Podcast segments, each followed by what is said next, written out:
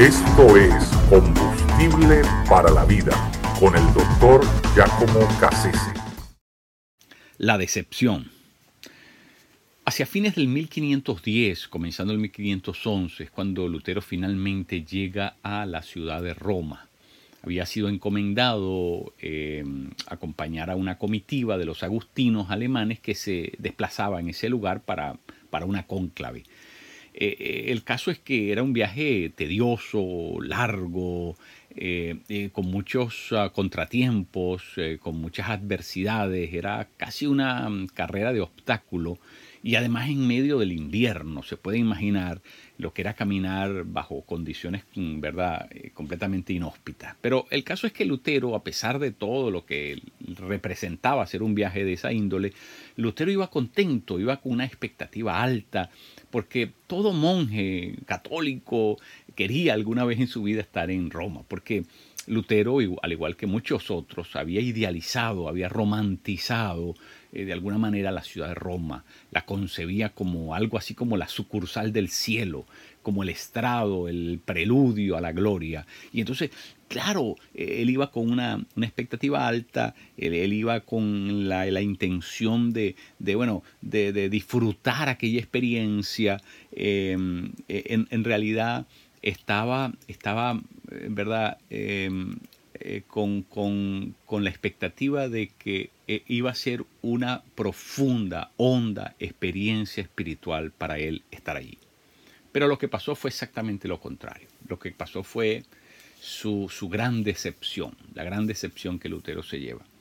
Y es porque al llegar a la ciudad de Roma, eh, aquella ciudad era una ciudad sucia, llena de indigentes, una ciudad eh, oscura, una ciudad, ¿verdad?, llena de, de, situaciones mm, bastante eh, ilusitadas, situaciones mm, em, inesperadas para, una ciudad que, eh, donde, donde, donde se supone que estaba el, corazón latente eh, del cristianismo mm, europeo, donde estaba la sede romana, la sede del papado, donde estaba ¿verdad? la sede de los, de los, de los cardenales. Era, era, un, era un sitio que se supone que era era un sitio de, un, era un reservorio espiritual. Pero todo lo, que Lutero fue viendo contradijo abiertamente eh, eh, esa, esa, opinión previamente fundada.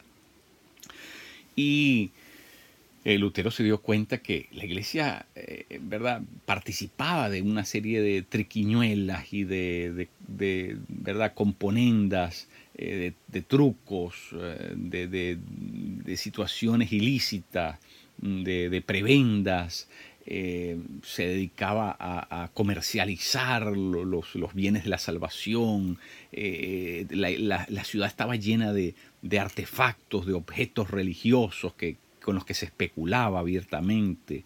Em, se dio cuenta que buena parte del clero estaba envuelto en, homosexualidad, se dio cuenta que la otra parte del clero entonces em, eran asiduos a, a, usar la, prostitutas, em, eh, prostitutas que estaban en la calle y que se conseguían de, a cualquier precio, de lo más barato hasta lo, hasta lo más, más, costoso, eh, según las posibilidades del, del cliente.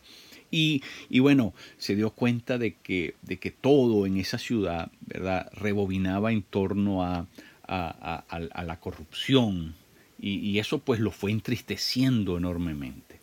Un, clero eh, inapegado a las costumbres devotas, un, clero que, que, en realidad pasaba por encima de las cosas que para él eran importantes, un hombre tan correcto, piadoso, devoto, un hombre observador al, punto máximo de lo, que, de lo que era la disciplina eh, eclesiástica, pero, pero eso no fue lo que se consiguió allí.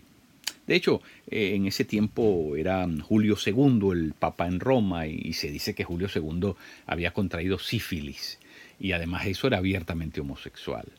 Eh, y había, ¿verdad? No ponía reparo en su eh, dispendio de, grandes bicoquitas de, dinero en, ampliar sus famosos palacios vaticanos la Basílica de San Pedro, su propio mausoleo que, que, quería construir al interior de la basílica y para lo cual había contratado nada más y nada menos que a Miguel Ángel.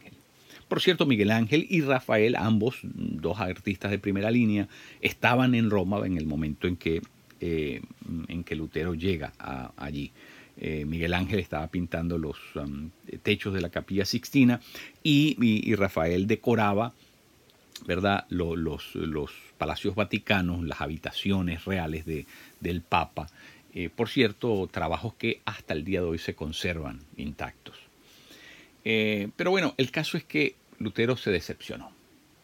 El Lutero vio cosas que lo, lo, eh, lo, mal eh, dispusieron, ¿no? lo, quebrantaron, lo, ofendieron eh, de, una manera tal que se decepcionó con todo aquello y, regresó a, a, Wittenberg ¿verdad? Con, con un pesar muy hondo en su conciencia. Eh, de hecho, se dice que en una de sus, um, de sus obras, eh, llamado Table Talks, las sobremesas eh, de, de, Martín Lutero, Martín Lutero en verdad comía con los estudiantes de, la universidad en la que él enseñaba en Wittenberg y, por supuesto estos estudiantes lo que hacían era eh, tomar notas de lo que se hablaba sobre él, lo que Lutero comentaba, decía en, esas conversaciones de sobremesa, porque de ahí salían, bueno, también muchos datos, muchos mm, elementos jugosos eh, relacionados a la, teología. Eh, así que se conservan hasta el día de hoy. Y entonces en una de, esos, de esas obras, una de las versiones de, las sobremesas de Lutero, eh, Lutero dice, eh, comentó que estando él en Roma, dos hombres, dos predicadores, fueron asesinados, porque eran de los pocos que se paraban a denunciar todas las barbaridades y las inmorales las, conductas inmorales de, la iglesia de Roma. Así que estos dos hombres fueron asesinados ahí dentro de la ciudad de Roma en el tiempo que él estuvo, e incluso los menciona por nombre. Eh, uno se llama Luis el, el, Minorita y el otro eh, Egidio el Agustino. Y, y, se dice, ¿verdad? Da el dato incluso de que sus lenguas fueron cortadas después de haber sido asesinados y fueron ambas lenguas introducidas en, el, recto de, estos, sacerdotes. O sea, imagínense hasta, dónde llegaba la, corrupción de Roma y, por lo tanto hasta, qué, punto llegó la decepción de, Lutero al ver todo aquello. Eh, esto me hace recordar la historia que cuenta el, famoso mago de Oz, Julie Garland, famosa actriz de, Hollywood, ¿verdad? Que inmortalizó esta, esta obra. Eh, estos, el hombre de, de, lata, de paja, el corazón de león, todos van entusiasmados, van eh, con, con, avidez, van, van con, con una, una, expectativa ¿verdad? Eh, enorme eh, a encontrarse, a llegar al sitio donde está el mago de Oz, porque han oído de todas las cosas fantásticas que les puede suceder si ellos llegan hasta allá. Y bueno, van esperanzados, remontando todos los peligros y las la, distancia con, ese objetivo único de recibir el resultado de, lo que se anuncia. Y, bueno, la historia ustedes la conocen, ¿verdad? Un perrito que va con ellos, se cuela por debajo de una cortina y resulta que ellos buscando al perrito se van también, cruzan la cortina y, y resulta que detrás de la cortina pues no es otra cosa que un cuarto de máquinas donde hay una persona que está operando. Así que el famoso mago de Oz no era tal cosa, sino alguien que controlaba efectos especiales a través de un, de un equipo y, hacía pensar y hacía creer que, bueno, que había tal cosa como un mago sobre, sobrenatural, eh, imponente, eh, magnífico, mágico, bueno, todopoderoso, lo cual era, era mentira. Y por supuesto, eh, el resultado es el mismo, la decepción, la decepción de conseguirse que, no existe lo que ellos pensaban que sí existía. Bueno, pero la decepción, La decepción eh, es una de esas cosas que muchas veces es necesaria que ocurran, porque mm, gracias a que nosotros perdemos fe en aquello que hemos creído que es la solución, eh, es como podemos reorientar nuestra vida en, otra dirección. De lo, contrario, seguiríamos insistiendo, permaneceríamos en ese mismo único lugar y, nos perderíamos la posibilidad de, ir a lo que realmente es, eh, verdadero, es, es, correcto, es, em, digamos, fehaciente. Y, por lo tanto, eh, la decepción, la decepción tiene, tiene un papel. Eh, siempre y cuando eh, es una decepción que nos lleva a, encontrarnos con la verdad. El problema está, como en el caso de Lutero, cuando la decepción nos la llevamos dentro de la propia iglesia. Y, por eso es que nosotros tenemos que, que, ser cuidadosos de la manera en que nosotros vivimos. Y una de las cosas que a mí personalmente me, siempre me ha producido mucho resquemor, eh, cuidado y, que vigilo con, celo, es que mi vida vaya a ser eh, de decepción para otras personas. Eh, y, yo quiero pasarles eso a ustedes, quiero que ustedes adopten esa misma actitud. Me, me, me, cautiva las palabras que Jesús dice, ¿verdad? que si nosotros somos de obstáculo para, otra persona, y, nosotros interrumpimos el crecimiento de la fe esa persona. Nos conviene mejor ¿verdad? atarnos a una piedra de, de, molino y tirarnos al fondo del mar. ¡Wow! ¡Qué, duro! Pero, pero lo que está tratando de decirnos es que nosotros no tenemos ningún derecho a estorbar la vida espiritual de nadie.